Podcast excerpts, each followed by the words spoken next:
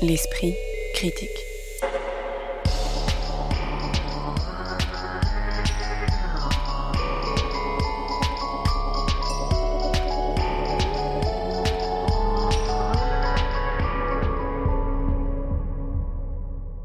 Mediapart la reparution d'un des textes les plus marquants écrits sur le cancer au milieu des années 70, une réflexion sur le pouvoir des fictions quotidiennes que nous habitons et inventons, et un récit d'initiation contemporain qui espère troubler les frontières de la race, du sexe et de la classe. Tel est le programme de l'esprit critique de ce jour où nous parlerons de comment sortir du monde, signé Marwan Bakhti, de changer la vie par nos fictions ordinaires, c'est publié par Nancy Murzili, et enfin de la nouvelle traduction de Mars, l'emblématique et unique livre de Fritz Zorn, mort du cancer à l'âge de 32 ans. Pour en discuter aujourd'hui, Elise Wajman, professeure de littérature comparée qui chronique l'actualité littéraire pour Mediapart, et Blandine Rinkel, écrivaine, critique et musicienne, Louisa Yousfi ayant malheureusement eu un empêchement de dernière minute. Bonjour donc seulement à toutes les deux. Bonjour. Comment sortir du monde est un texte bref, écrit sur papier rose, qui constitue le premier opus des nouvelles éditions du Réveil, une maison tout juste lancée par le médiatique Ramdam Touami. L'auteur, Marwan Bakhti, né à Nantes en 1997 et dont on nous précise qu'il a été boulanger et mannequin à ses heures perdues avant de se consacrer à l'écriture, y raconte, dans une veine autofictionnelle ou autobiographique, une trajectoire homosexuelle tiraillée entre sa double culture arabe et française et les mondes hétérogènes qu'il traverse, revenant notamment sur, je le cite, le jour où j'ai ouvert les yeux, c'est le jour où mon père m'a giflé parce que je portais ma gandoura comme une robe bustier. Alors l'ouvrage a reçu un accueil globalement très positif, hein, pour ne pas dire dithyrambique. L'autrice Diati Diallo y a vu une bombe littéraire. Joanne Farber de Diacritique, un grand livre, une éblouissante révélation, un premier roman d'une puissance inouïe comme rarement lu, écrit dans une langue forte et ciselée. Est-ce que vous partagez ces points de vue, Lise Wajman alors, je dois dire que pour commencer à la première page, j'ai eu un peu peur euh, devant cette prose très ornée, voire euh, contournée, qui ronfle un peu. J'avais envie de lui dire il faut lâcher la pédale wawa. Mais en fait, ça m'a touché quand même. Et ça m'a touché pour deux raisons. La première, c'est parce que ça ne fait pas que des effets, ça raconte aussi et ça raconte bien. Et l'autre, c'est que ça raconte des histoires qu'on a envie d'entendre aujourd'hui. On a parlé à propos de ce livre d'Édouard Louis. On pourrait penser aussi à 77, le roman de Marin Fouquet, sur ce que c'est qu'être un jeune homme qui grandit en Seine-et-Marne.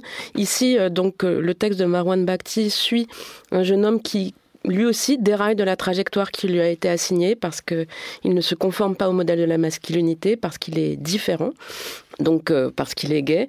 Mais ça n'est pas seulement ça. Il grandit en zone rurale, il hérite d'une double culture marocaine du côté de son père, française du côté de sa mère. Autrement dit, Marwan Bakhti est un jeune homme moderne et c'est au fond sa modernité, sa contemporanéité qui m'a intéressée. Ça n'est pas une histoire de migration, ça sont des histoires euh, plus anciennes. Ça n'est pas une histoire de coming out libérateur, ça sont des histoires des années 90 ou 2000. Ici, c'est un jeune homme de son temps qui nous parle. Et quand il écrit, euh, je le cite, Il faudra grand ouvrir vos oreilles et rester silencieux, chaque chose en son temps, et le nôtre est venu. Je suis bien d'accord. Le temps des jeunes hommes gays grandis à la campagne, hérités de plusieurs cultures, est venu. Je ne sais pas très bien comment son histoire vieillira, parce qu'au fond, elle est terriblement 2023, mais c'est pour ça qu'elle m'intéresse. Blandine. C'est vrai que c'est un livre euh, très moderne. Euh, l'objet aussi, dont on n'a pas parlé là, mais l'objet, euh, qui, qui c'est beau, quoi. C'est rose, les, pages sont roses, les bords sont arrondis. On a presque peur d'écrire dedans. Moi, normalement, je, souille un peu mes livres.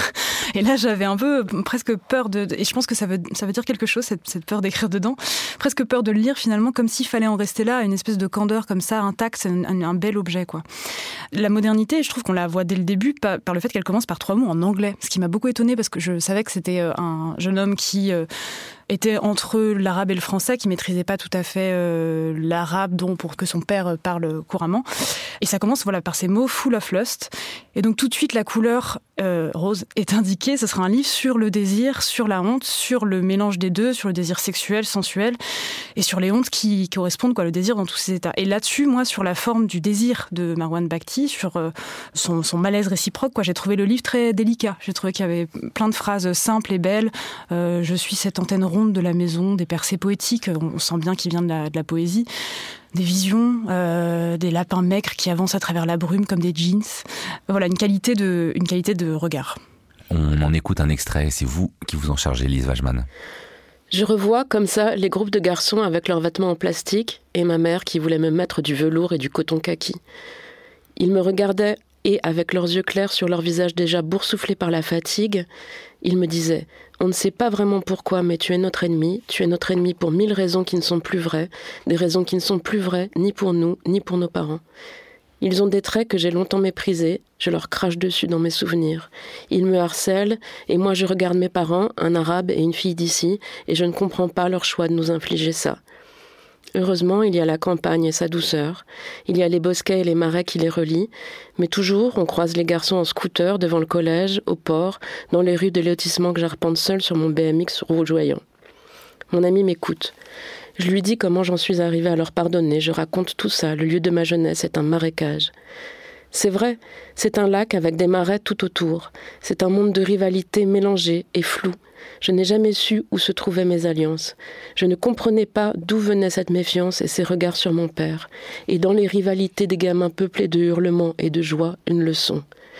Comme on y déteste les Arabes, on y déteste les pédés ce passage est à la fois euh, assez représentatif de la langue de Marwan Makti, il n'est pas complètement représentatif d'une euh, écriture qui est euh, assez fragmentée, qui fonctionne un peu comme une prose poétique, avec des phrases lancées parfois quasiment comme des aphorismes. Qu'est-ce que ça produit justement pour vous, Lise Wajman, cette écriture qui avance parfois comme on lancerait un peu des munitions? Oui, c'est-à-dire que parfois je, me suis demandé dans quelle mesure c'était un effet de, de, de prose poétique, de fragments, et où dans quelle mesure c'était juste des notes rédigées au fur et à mesure, mm. qui n'ont pas d'autre objet que de dire qui je suis. Euh, Marwan Bakhti écrit euh, Trouver qui je suis ne doit plus être le centre de ma vie. Et c'est un peu pour moi, enfin, limite, à la fois l'intérêt et la limite du livre. C'était ma relation contradictoire à, ce texte, c'est-à-dire qu'à la fois, ça m'intéresse qu'il me dise qui il est, et en même temps, cette composition fragmentaire, dont parfois j'avais le sentiment que voilà, c'était un assemblage de choses écrites au fur et à mesure euh, des époques, n'allait pas, je ne savais plus où ça m'emmenait. Il y avait un peu une limite aussi.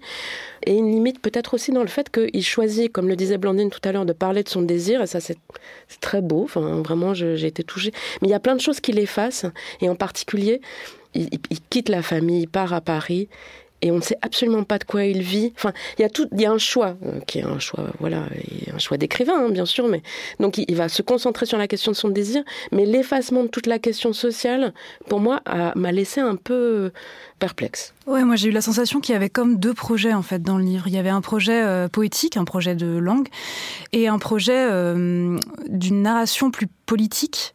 Et j'ai moins été convaincue par l'exécution du deuxième projet, qui est, enfin, le deuxième projet est très intéressant euh, en soi, mais je l'ai trouvé moins précis en fait.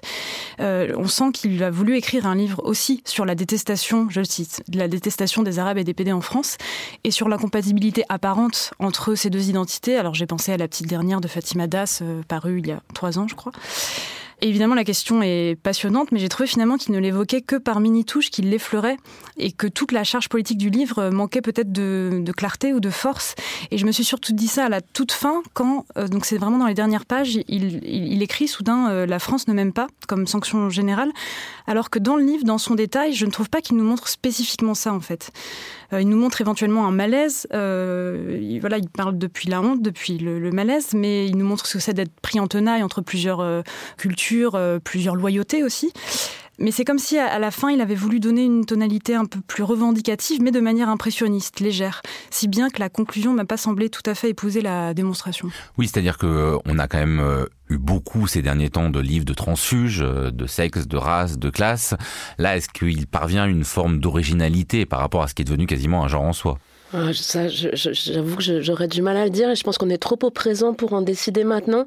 Mais je me demandais dans quelle mesure, en fait, les, les ambiguïtés de son projet, euh, c'est-à-dire à la fois ce qu'il y a de beau et puis l'endroit où peut-être aussi on, on aurait aimé qu'il soit d'une certaine façon peut-être plus offensif. Après, peut-être qu'il n'a pas envie non plus d'être le porteur d'une parole vraiment offensive.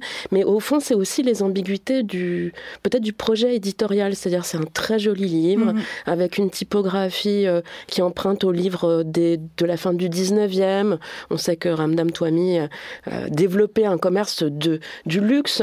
Et donc, c'est cohérent aussi avec cette façon de, de faire émerger d'autres paroles tout en les... Mais dans des coffrets, dans des coffrets très élégants. Euh, déjà euh, connus. Donc voilà, et au fond, peut-être pour moi, c'était aussi la limite du livre, c'est-à-dire que, au fond, tout ça se coule dans une forme assez élégante, voire réconcilier. Moi, c'est ce qui m'a le plus ça finit là-dessus, d'ailleurs, c'est les derniers mots. Ça hein, finit sur euh, je ne t'en veux plus du tout. Oui, puis ça sent fort la transpiration et ce sera l'odeur de la réconciliation. Comme s'il fallait, euh, au fond, bien sûr, faire entendre cette parole de ces jeunes gens euh, qu'on n'a pas entendu jusqu'à maintenant et qui voilà et qui arrive et, je, vraiment je c'est une parole forte et en même temps il faut la couler dans une forme un peu convenu du un peu classique même avec en fait au fond l'autobiographie avec le passage par l'enterrement euh, des grands-parents. Euh. Alors ce qui est intéressant, j'ai trouvé, c'est que son écriture est éparse tout le long du livre, au sens euh, saut de ligne, saut d'idées, phrases courtes, saillies poétiques, etc. Jusque justement aux pages sur la mort du grand-père, donc où il part à Tanger pour veiller le grand-père, etc. Et où soudain le texte est très rassemblé, comme si l'auteur lui-même se rassemblait à ce moment-là, cessait de, de clignoter ou d'être tendu entre deux choses. Et soudain, il y a un vrai souffle dans l'écriture et ça se voit vraiment visuellement, en fait, aux formes des paragraphes. Et moi, j'ai trouvé ça assez beau, en fait, soudain, de sentir ça. Et il écrit cette chose très belle, quand même, quand son grand-père meurt. C'est comme la possibilité de vous rendre fier qui s'en va. On restera là-dessus. Comment sortir du monde? De Marwan Bakhti, c'est publié aux nouvelles éditions du Réveil, qui annonce un programme qui creusera sans doute le sillon, puisque le prochain livre publié en septembre est intitulé Et un jour je suis devenu arabe. L'esprit critique. Mediapart. Changer la vie par nos fictions ordinaires est le titre de l'essai que publie Nancy Murzili, philosophe et théoricienne de la littérature qui enseigne à l'université Paris 8. Sous-titré Du tarot aux rêves éveillés, comment nous mettons nos avenirs en jeu, le livre publié aux éditions Premier Parallèle s'organise en titres de chapitres ambitieux, comment rencontrer le grand amour, comment se faire des amis, comment se défendre contre ses ennemis, comment vivre avec les défunts ou même comment lutter contre l'aliénation sociale. La chercheuse tente de relier des pratiques apparemment comme le fait de tirer le tarot, de parler aux fantômes ou d'écrire des romans, par le fait que ces activités ont comme point commun de faire usage de fiction et d'en faire un usage particulier qui consiste moins à échapper au réel à travers un contre-récit qu'à procéder à des opérations mentales permettant de savoir et d'agir en utilisant d'autres moyens que ceux proposés par ce qui relève de l'information. On peut sans doute dire que l'hypothèse est belle, que de faire de la fiction non pas une catégorie esthétique ou artistique, mais bien plutôt une façon d'agir dans et sur le monde, mais est-ce que la proposition est à la hauteur de l'idée qui donne le titre du livre, Lise Wajman alors, depuis quelque temps, je lis régulièrement mon horoscope. Pas n'importe quel horoscope, une version dans laquelle les oracles s'appuient sur des blagues de Groucho Marx. Mais tout de même, ça m'étonne alors que je suis athée, irrationnel de préférence, et je me demande régulièrement d'où me vient ce nouvel appétit, cette fringale de petits présages. Le livre de Nancy Murzili apporte une réponse à ma question. Une réponse qui ne règle pas malheureusement tous les problèmes de ma psyché, mais sa réponse m'a beaucoup intéressée. Si je lis mon horoscope, c'est parce que je suis à la recherche de fiction qui m'aide à projeter ma pensée et mon action. Alors dit comme ça, ça peut sembler euh, un peu anodin, mais en fait c'est passionnant dans la manière dont le livre épaissit et déplace les choses. En l'occurrence, par choses, j'entends ce qui constitue à peu près 90% de ma vie, c'est-à-dire mon rapport à la fiction d'une part et aux occupations quotidiennes de l'existence d'autre part. D'où le titre qu'elle propose en forme de collision, Changer la vie, qui est un programme rimbaldien maximaliste, enfin qui était maximaliste avant qu'il ne soit récupéré par le Parti socialiste, et euh, changer la vie certes, donc, mais par nos fictions ordinaires. On n'est pas dans la grande littérature, on est dans les modestes négociations du quotidien. Cela dit, cette collision est aussi un programme rimbaldien par ailleurs. Blandine, vous, sans parler forcément de votre horoscope, ça vous a aussi euh, évoqué euh, certaines de vos pratiques? Pas vraiment. Moi, je résiste beaucoup et au tarot et à l'horoscope et à tout. Donc, euh, je, je l'ai lu, mais c'est vrai que je j'ai trouvé très intéressant euh, qu'elle dise la question n'est pas d'y croire ou de ne pas y croire, mais qu'est-ce qu'on peut en faire? Ça, c'est quelque chose sur lequel elle revient beaucoup. Il ne s'agit pas d'une question euh, euh, ontologique, quoi. Est-ce que c'est vrai ou est-ce que c'est faux, toutes ces pratiques qu'on a fictionnelles, mais, mais à quoi elles nous servent, en fait? Et, euh, et, en fait, donc la question, c'est comment la fiction peut nous aider aussi à regagner en puissance dans nos vies et, comment ça peut devenir une arme. J'ai trouvé ça très intéressant que la fiction, elle ne la réduise pas à ce qu'on trouve dans les livres ou dans les films ou dans les phrases, mais, mais euh, bien entendre cette distinction, la fiction sous toutes ses formes, quoi, vraiment toutes les pratiques qu'on a qui peuvent être euh, fictionnelles. Ça m'a rappelé un livre que j'aime beaucoup de Marianne Massé qui s'appelle Façon de lire, manière d'être, mais qui, en l'occurrence, c'est vrai, s'appuyait vraiment sur des phrases et se demandait comment nos manières de lire infléchissent nos manières de vivre. Comment est-ce qu'on lit en, relevant la tête c'est pas très juste pour le livre de Nancy Murzilli, parce que je n'ai cessé de penser à ce livre de Marianne Massé et je n'ai cessé de les comparer, alors qu'elles n'ont pas exactement les mêmes objets d'étude. Je dirais que dans le projet de Nancy Murzilli, j'ai vu quelque chose qui, était un peu plus de l'ordre de la vulgarisation. Je le dis pas en mauvaise part parce que je trouve la vulgarisation euh, importante. Peut-être pas tout à fait un, projet euh, d'essai universitaire, quoi, au sens euh, ne ah, pas. Ouais, c'est très rigoureux. C'est simplement qu'elle entretient un autre rapport à la théorie. Elle est, au départ, elle est philosophe. Elle avait fait sa thèse sous la direction de Jean-Pierre Cometti. Donc c'est une philosophie issue vraiment d'une tradition analytique, pragmatique, Wittgenstein, du oui, mais qui s'intéresse à la manière dont l'art euh, s'inscrit dans nos vies. Et donc elle fait un objet qui est extrêmement accessible. Et au fond, euh, moi, je, pensais en la lisant euh, à Pierre Bayard, qui a fait le blurb pour ce livre. Le blurb est le suivant un essai fascinant qui nous propose d'être les prophètes de nos vies. Et donc, voilà, si vous avez lu le, plus connu des livres de Pierre Bayard, Comment parler des livres que l'on n'a pas lus, qui, euh, sous des dehors riants, offre une très sérieuse théorie de la lecture, au fond, euh, Nancy Murzilli, elle, va fabriquer quelque chose, un, objet euh, intermédiaire, un peu comme ceux de Pierre Bayard, c'est-à-dire que c'est pas un traité savant dont la lecture serait réservée aux happy few, aux spécialistes de la littérature. Elle prend la forme d'un manuel type développement personnel. Un chapitre s'appelle Comment réussir sa vie professionnelle et sa vie privée. Elle y met de, l'humour. Elle propose des exercices. Hein. Euh, on a Alors chaque, ça, chaque chapitre propose des exercices pratiques. Est-ce que ça, ça fonctionne pour vous? Alors, la dimension ludique est là, quoi. Tirer les cartes, remplir un dialogue à trous, organiser un jeu de rôle, on peut au moins les lire pour ça, pour le, pour le plaisir du jeu. Oui, moi, c'est ce qui m'a le moins convaincu dans le livre. Euh, parce Je vous avoue que, moi aussi. J'avais euh. l'impression d'une légère infantilisation, en fait. Notamment les exercices avec des, des, des pointillés à remplir où on doit euh, s'exercer à s'entraîner à l'amitié avec un dialogue euh, qu'on aurait avec un ami imaginaire. Ça a été un peu fatal pour moi, ça a amoindri, je crois, un plaisir de lecture que j'avais vraiment pourtant depuis le début. Après, je me suis interrogée, est-ce que c'est pas une résistance de ma part, justement, comme on peut résister au tarot, à l'astrologie, euh, pas tant parce qu'il n'y aurait rien à en tirer, mais parce que la personne en face de soi, enfin moi c'est ça ma résistance avec le tarot, quand, je sens que la personne en face de, moi est trop maternante, trop pédagogue, qu'elle sait de moi quelque chose qu'elle va m'apprendre, ou j'ai cette sensation, et j'y résiste parce que j'aime bien dans les livres être libre et quand on me demande de remplir quelque chose avec des pointillés, j'y résiste quoi, très fort. Alors que il faut préciser pour quelqu'un qui n'aurait pas lu le livre que ça part d'une histoire de tarot, mais justement euh, c'est pas directif comme ça. Mais elle se euh, Nancy Murzilli part du fait que euh, sa mère lui a lu les tarots, lui a au fond parlé d'une rencontre possible et que elle part en Italie et elle rencontre effectivement l'homme qui deviendra son, son, compagnon et qu'elle se demande un peu si cette séance de tarot ne l'a pas préparé, non pas annoncé la rencontre, mais préparé à être disponible à cette rencontre. Ouais, moi tant qu'elle parle d'elle et quand elle tant qu'elle prend des exemples je trouve ça passionnant, je la suis, je l'écoute et je la lis. Mais c'est quand elle veut quelque chose de son lecteur que, que je, je résiste. Est-ce qu'il n'y a pas aussi, parce qu'il y a une extension du domaine de la fiction, hein, euh, très très élargie, est-ce que ça finit pas par la diluer un peu? Alors moi, ça m'a beaucoup intéressé parce que je trouve que, alors, d'une part, il y a une vraie efficacité de ses récits, c'est-à-dire que elle commence en effet avec cette histoire très personnelle de sa mère qui lui tire les cartes. Elle raconte ça très bien, et peut-être on peut lire juste un extrait à partir d'un nombre déterminé de cartes, la cartomancienne construit des récits, mais les récits ne prennent sens que par leur articulation avec ceux des consultants et la manière dont ceux-ci les prolongent.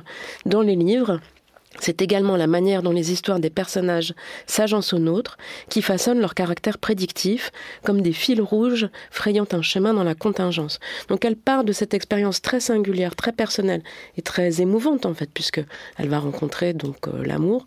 Elle termine à la fin du livre en racontant une autre très belle histoire, qui est l'histoire de deux fous dans, dans la ville dans laquelle elle passe régulièrement du temps en Italie, et la manière dont les récits de ces fous irriguent en fait toute la vie euh, de, de, cette ville.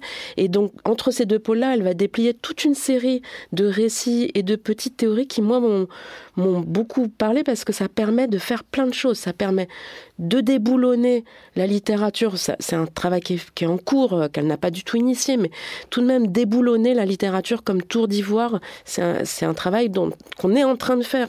Donc elle y contribue. Donc ne pas confiner la, fiction littéraire au domaine esthétique, en faire une pratique quotidienne, ce qui rencontre le grand mouvement de sortie de la littérature vers des formes ordinaires qui est à l'œuvre dans l'écriture contemporaine.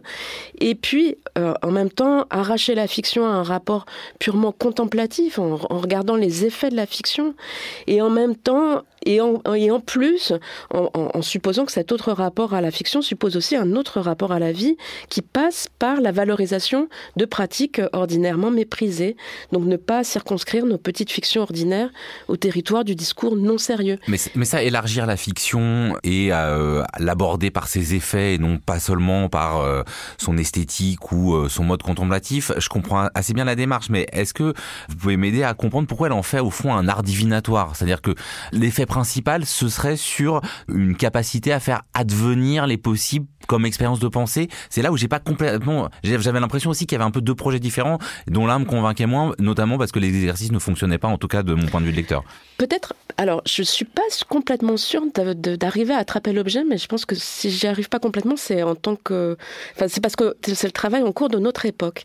Mais peut-être pour le comprendre, on peut passer par le rapprochement qu'elle fait avec le, les travaux des anthropologues comme Charles Stepanov ou Nastasia Martin. C'est-à-dire, elle passe par ce rapprochement avec les pratiques chamaniques d'interprétation des rêves. Il ne s'agit pas de croire en leur efficacité, mais de les envisager comme des modèles de projection de l'action, des formes d'expérimentation, des formes de médiation. Et là, je crois que pour nous, enfin, enfin, je dis nous, lecteurs occidentaux, on est en train de s'engager vers quelque chose que je trouve passionnant, mais c'est vraiment le début, quoi, qui est un autre rapport à tout ce qu'on nous a appris à mépriser, à ranger du côté de l'irrationnel, mmh. de la superstition, de la croyance et ça va passer, par exemple, par une revalorisation du spiritisme, du fait de, de, de, parler aux morts. Et elle dit, au fond, la question de la rationalité est secondaire parce que ce qui compte, c'est que ça nous fait faire des choses réelles et on n'est pas à l'aise avec ça, avec nos, enfin en tout cas moi, enfin comme beaucoup d'entre nous formés dans voilà dans, dans leur rationalité euh, occidentale, c'est toute une découverte. Et je pense qu'on est juste à l'orée de cet apprentissage. Et pour moi c'était comme un, une étape dans ce dans cet apprentissage. Oui, avec euh, juste euh, je nuancerais, c'est-à-dire que quand euh, Vinciane Després, euh, Charles Stepanov ou Nastasia Martin nous donnent des terrains, on voit peut-être mieux le chemin où s'engager, non? Eh ben, là, en même temps, on a plein de petits exercices pratiques. Euh, euh, et par ailleurs, elle dessine un horizon politique. Et ça, c'est très important. Ce qu'elle finit, enfin, parce qu'il y a vraiment un trajet. Et dans les derniers chapitres, ce qu'elle veut montrer, c'est qu'on ne construit pas des fictions tout seul. On les co-construit. Par exemple, Victor Hugo, quand il fait tourner des tables, qu'il construit un dispositif médiumnique, il construit une relation. Et donc, l'horizon, c'est de changer de storytelling aussi. Donc, il y a vraiment aussi, c'est pas juste pour faire mumus dans sa cuisine mmh. en tirant les cartes quoi.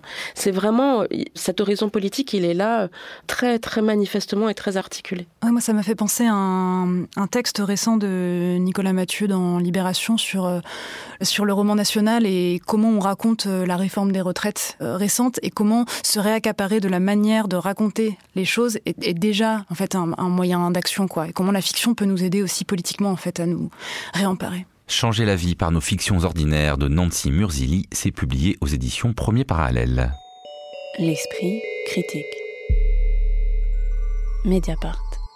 Les éditions Gallimard proposent une nouvelle édition et traduction de Mars, un des livres les plus marquants parmi tout ce que l'écriture de la maladie en général et du cancer en particulier compte d'ouvrages, dans lequel son auteur, pour le dire comme Philippe Lançon qui signe ici la préface, écrit qu'il meurt, l'écrit pour ne pas mourir, et puis il meurt. Mars constitue l'unique livre de Fritz Zorn, c'est-à-dire colère, pseudonyme de Fritz Angst, c'est-à-dire angoisse, écrivain suisse mort à Zurich en 1976 à l'âge de 32 ans, qui fait autant le récit de sa maladie qu'il atomise la bonne société, le milieu bourgeois familial dont il est issu, en partant de l'idée que sa tumeur cancéreuse renfermerait des larmes ravalées, comme si, je le cite, toutes les larmes que je n'avais pas pu et n'avais pas voulu verser dans ma vie s'étaient rassemblées dans mon pour former cette tumeur. Le livre est proposé dans une nouvelle traduction faite par Olivier Lelay, né l'année même de la mort de Fritz Horn.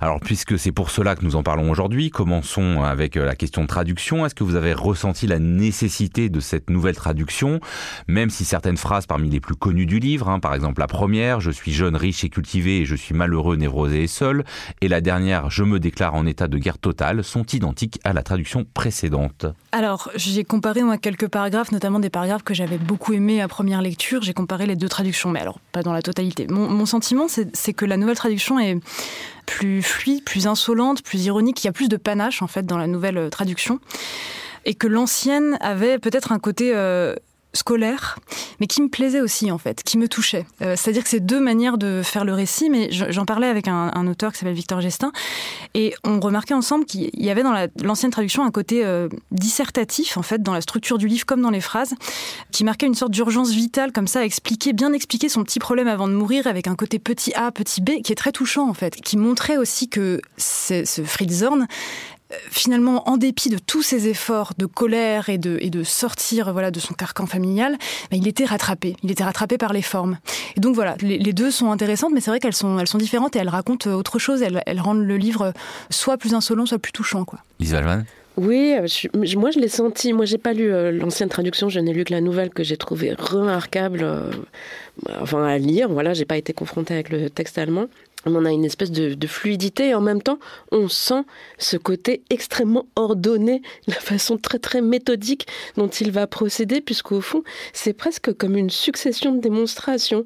Il va mm. simplifier, d'abord il commence par simplifier les objets, sélectionner les traits saillants, et il écarte les, les détails trop profus, et puis il les agence de façon claire dans un raisonnement, hypothèse, démonstration, transition, et puis ensuite, répétition, reformulation. Et au fond, euh, ça devient quasiment obsessionnel. Enfin, il y a presque un côté euh, Thomas Bernard, mais euh, qui passe par le fait qu'il ne cesse de reformuler de manière de plus en plus. Chaque reformulation monte en intensité de manière de plus en plus terrible, ce qui lui arrive et qui est donc le point de départ que vous citiez, Joseph, donc qui est sa, sa maladie. Ouais, euh, dans sa préface, Philippe Lançon euh, résume ça en disant euh, c'est un livre qui dit les choses avec violence, virgule, avec soin. C'est vrai que ça, on le voit rarement, quoi, avec violence et avec soin. Oui, ça commence. Je me suis dit, au fond, ça commence comme du Rousseau, puisqu'on est en Suisse, hein, donc comme Jean-Jacques Rousseau, dénoncer la comédie. J'étais foncièrement, je cite, j'étais foncièrement un menteur, un hypocrite. On aurait eu beaucoup de peine à trouver dans notre hémisphère un homme aux manières plus raffinées que les miennes, mais ces manières qui relevaient du prodige étaient le seul art que je jamais appris. Donc, ok, bas on va tout mettre à nu, on va arracher les faux semblants. Et puis ça finit, mais de façon très, très ordonnée. Et puis ça finit comme du Lautréamont, quoi. Ça hmm. finit donc, c'est la dernière phrase que vous hmm. citiez, mais, mais c'est c'est hallucinant. Je suis la cellule vicieusement malade qui contamine hmm. le corps social. Je suis le déclin de l'Occident. Enfin, tout d'un coup, on a un prophète de l'Apocalypse. Mais, mais, mais, mais, on est passé de ça à ça avec vraiment des étapes très, très ordonnées. Oui. Et c'est d'une netteté c'est, qui est saisissante. Enfin, moi, je, ne connaissais pas le texte, je l'ai découvert dans cette nouvelle traduction et je dois dire que j'en ai été euh, très très touchée. Vous nous en lisez un extrait, euh, Blandine Rinkel? Venons-en donc directement au monde tel que je le connus quand j'étais un jeune garçon. Il revêtait à mes yeux les apparences de l'harmonie la plus parfaite. On ne saurait se figurer la notion d'harmonie d'une façon plus totale. J'ai grandi au sein d'un monde où l'harmonie était à ce point complète que le fanatique de l'harmonie le plus acharné en aurait eu les cheveux qui se dressent sur la tête. L'atmosphère qui régnait dans la maison de mes parents était harmonieuse par prohibition. Comprenez que tout devait être parfaitement harmonieux, qu'il était hors de question que quelque chose ne le fût pas, que l'idée même de non-harmonie ou sa seule possibilité n'existait pas du tout. On m'objectera aussitôt que l'harmonie totale est de l'ordre de l'impossible, que la lumière ne peut exister que là où l'ombre existe aussi, et qu'une lumière qui ignore tout de l'ombre et n'en veut rien savoir file un bien mauvais coton. Ces réserves, je les partage. La question hamlétienne qui faisait planer sa menace au-dessus de notre foyer se formulait en ces termes être en harmonie ou ne pas être. Il fallait que toute chose fût en harmonie. Le moindre embryon de problème devait être étouffé. Il aurait signifié la fin du monde. Pourquoi est-ce que vous avez choisi ce passage? Parce qu'en fait, on, a beaucoup dit que ce livre était sur, euh, enfin, et c'est vrai qu'il l'est, sur la bourgeoisie, sur une critique euh, de la haute bourgeoisie suisse. Mais en fait, le mot bourgeois arrive assez tard et il me semble que le premier mot qui arrive pour décrire le milieu dont il provient, c'est le mot d'harmonie. Et moi, je me suis interrogée sur euh, les raisons pour lesquelles un livre si sombre, si, martial, pouvait me faire autant de bien, en fait, à, le lire. Ça me fait beaucoup de bien de lire Fritz Zorn. Et je me suis dit que peut-être que le lire en 2023, c'était éprouver un, soulagement de lire en fait une ironie euh, violente et de sentir la vie qui, qui pulse dans le conflit dans un conflit donc avec la haute bourgeoisie, on l'a dit, mais aussi plus largement en fait un, conflit avec l'harmonie forcée, l'idée selon laquelle il faudrait en toutes circonstances maintenir l'harmonie. Il me semble que dans le livre, c'est pas seulement une question de classe sociale, c'est aussi une question morale, et il me semble que c'est une question bien actuelle, parce qu'on est quand même dans une époque euh, euh, assez obsédée par par l'idée de bienveillance, d'harmonie, d'être doux, de se comprendre. Et en fait, à ne vouloir que le, que le bien, que l'accord total ou rien, à forcer d'une certaine manière la bienveillance. Le mot d'ailleurs arrive, enfin, vient plusieurs fois dans son, dans son livre. Peut-être qu'on étouffe en fait la vie qui pousse et qu'on empêche finalement des, rencontres plus vitalisantes quoi d'arriver. Et c'est vrai que, que Fritz Zorn, donc ce, bon fils, ce bon élève dont, la, dont je le cite, la capacité à susciter l'ennui frôlait le criminel, de rappeler euh, voilà cette étrange vitalité en fait qu'on trouve dans la traversée du négatif, dans le désaccord, dans l'ironie âpre, dans l'insolence. Et ça, ça m'a, ça m'a drastiquement soulagée. oui, parce qu'il faut dire qu'à la fois, donc, on est dans le ressassement, et en même temps. Oui, c'est quand même un texte qui fonctionne vraiment par répétition. En plus, il y a les trois parties euh, qui, euh, voilà, sont trois moments d'écriture. Euh, il faut pas. À la fois, on a dit que c'était quelque chose de très ordonné, mais il faut bien voir que ça fonctionne par. je crois d'ailleurs, c'est Philippe Lançon qui dit ça un peu par une forme de, de circularité qui est propre aussi à la dépression, à la mmh. maladie. Oui, donc, mais il s'agit de dire et de redire.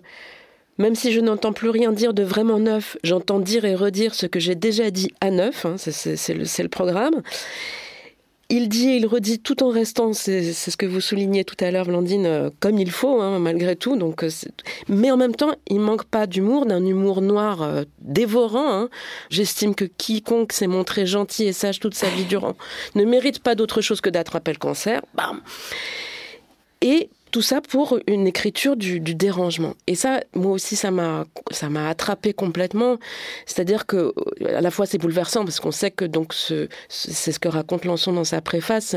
Il a appris que son livre allait être accepté, enfin, était accepté par un éditeur et allait être publié la veille de sa mort. Et il meurt à 32 ans, donc on, le lit, euh, voilà, plusieurs décennies plus tard quand même, avec cette émotion, cette émotion d'une écriture qui réclame la volonté de, déranger. Je le cite encore, je crois que si la volonté de ne pas déranger est si néfaste, c'est parce qu'il est précisément nécessaire de déranger. Et, de fait, ce dérangement, il continue de résonner pour nous euh, dans cette reparution. Et, c'est assez saisissant. Mais quand même une question qu'on peut se poser. Donc on lit euh, voilà ce, livre euh, quasiment un demi-siècle après euh, sa parution. Philippe Lançon dans sa préface dit que ça a été un coup de canon et donc on Fritz Horn hein, développe l'idée que le cancer dont il est atteint est, je cite, une maladie de l'âme dont la seule chose que je puisse dire est qu'il est heureux qu'elle se soit enfin déclarée. Il y a quand même deux ans après un autre livre très important hein, sur la maladie qui est le livre de Suzanne Sontag sur la maladie comme métaphore. Donc elle, elle s'insurge à la fois contre euh, bah, des descriptions très métaphoriques de la maladie, mais l'idée d'appliquer les termes de la maladie à d'autres domaines du monde. Là, il se situe où euh, sur euh, dans le risque de la maladie euh, Fritz Zorn? Parce qu'on est un peu quand même dans l'idée que la maladie parce que bon l'idée que le cancer est une maladie de l'âme on peut cliniquement en discuter. Surtout maintenant 50 ans après que on connaît mieux la cette maladie même si on n'en sait toujours pas tout. Je me suis un peu demandé où est-ce qu'il se situait. C'est-à-dire qu'il n'est pas du tout dans les mièvreries des fois qu'on a autour de la description effectivement métaphorique de la maladie. Et pourtant on est dans l'idée que le cancer concentre un problème d'âme sociale non? Ah, je pense qu'il écrit quand même ça en 76, euh, qu'il faut vraiment le rappeler. Il n'avait pas les connaissances qu'on a aujourd'hui. Et puis, c'est une écriture disproportionnée. Enfin, je pense que c'est vraiment. Euh, euh, Philippe Lançon en parle aussi en disant que c'est un c'est un orage, quoi. C'est un orage violent qui passe, et comme les orages violents quand ils passent, qui finit par éclairer le paysage. Et il y, a cette disproportion. C'est pas un texte juste. Enfin, c'est un texte où il y a plein de saillies très justes à des endroits. Bien sûr, on a envie de souligner des phrases, les apprendre par cœur. ça, nous donne des armes. Mais mais il y a plein de choses qui sont complètement injustes. Et, d'ailleurs, l'ironie, l'humour euh, émane de ça aussi, quoi. Et donc, je pense que son traitement de la maladie, en fait, il est, c'est pas, ouais, c'est pas juste. Oui, ça, je pense que ça a en effet vieilli enfin, de ce point de vue-là, mais il y a d'autres choses qui ont beaucoup vieilli dans le texte, des considérations très vitaliste, très inspiré de Wilhelm Reich, qui confondent sexualité et amour. Je crois qu'aujourd'hui, on voilà, on n'aurait plus exactement les mêmes convictions. Et puis un racisme tranquille et absolu. Alors là, visiblement, sa critique de la société bourgeoise n'a pas permis à, ce jeune homme qui se montre sensible à l'entreprise de la Rote Armee Fraction euh, de faire, de dynamiter l'État capitaliste, mais ça lui a pas permis d'aller jusqu'à interroger des stéréotypes racistes, pourtant venus tout droit du 19e siècle. Hein. Euh, bon, donc là, il y a vraiment des endroits où on voit qu'il est aussi l'enfant de sa classe et de son, de son milieu. Euh, ça n'amoindrit pas le texte. Ça hein, n'amoindrit pas le texte. On a beaucoup euh, glosé hein, sur le fait que, euh, de manière assez incroyable, donc son vrai nom de famille c'est Angst, qui veut dire angoisse en allemand, qu'il a choisi comme pseudonyme Zorn, colère. Donc on a beaucoup dit voilà c'est un livre de colère. En même temps il dit un moment, alors c'est sur une autre maladie parce qu'il parle aussi de la dépression, hein, pas seulement du cancer, où il dit je crois qu'on peut poser sur mon état d'alors un mot très beau, résignation. Est-ce que pour vous c'est aussi un peu un livre de résignation ou pas du tout? Parce qu'on l'a longtemps lu que comme un livre de colère. Ah, compliqué quand même, ça finit par je me déclare en état de guerre totale. Euh, j'entendrais pas ça comme un livre de, résignation, mais par contre, bizarrement, et ça rejoint la première chose que j'ai dit, mais pour moi c'est aussi un livre de soins, très très étrangement et par des voix un peu insoupçonnées. Mais en fait, ça m'a fait réfléchir de manière générale sur le care, enfin ce qu'on appelle le care, quoi, prendre soin. C'est quoi prendre soin? Il me semble qu'il y a euh, souvent dans des discours publics autour du care une sorte de malentendu vis-à-vis -vis de ce que c'est que prendre soin.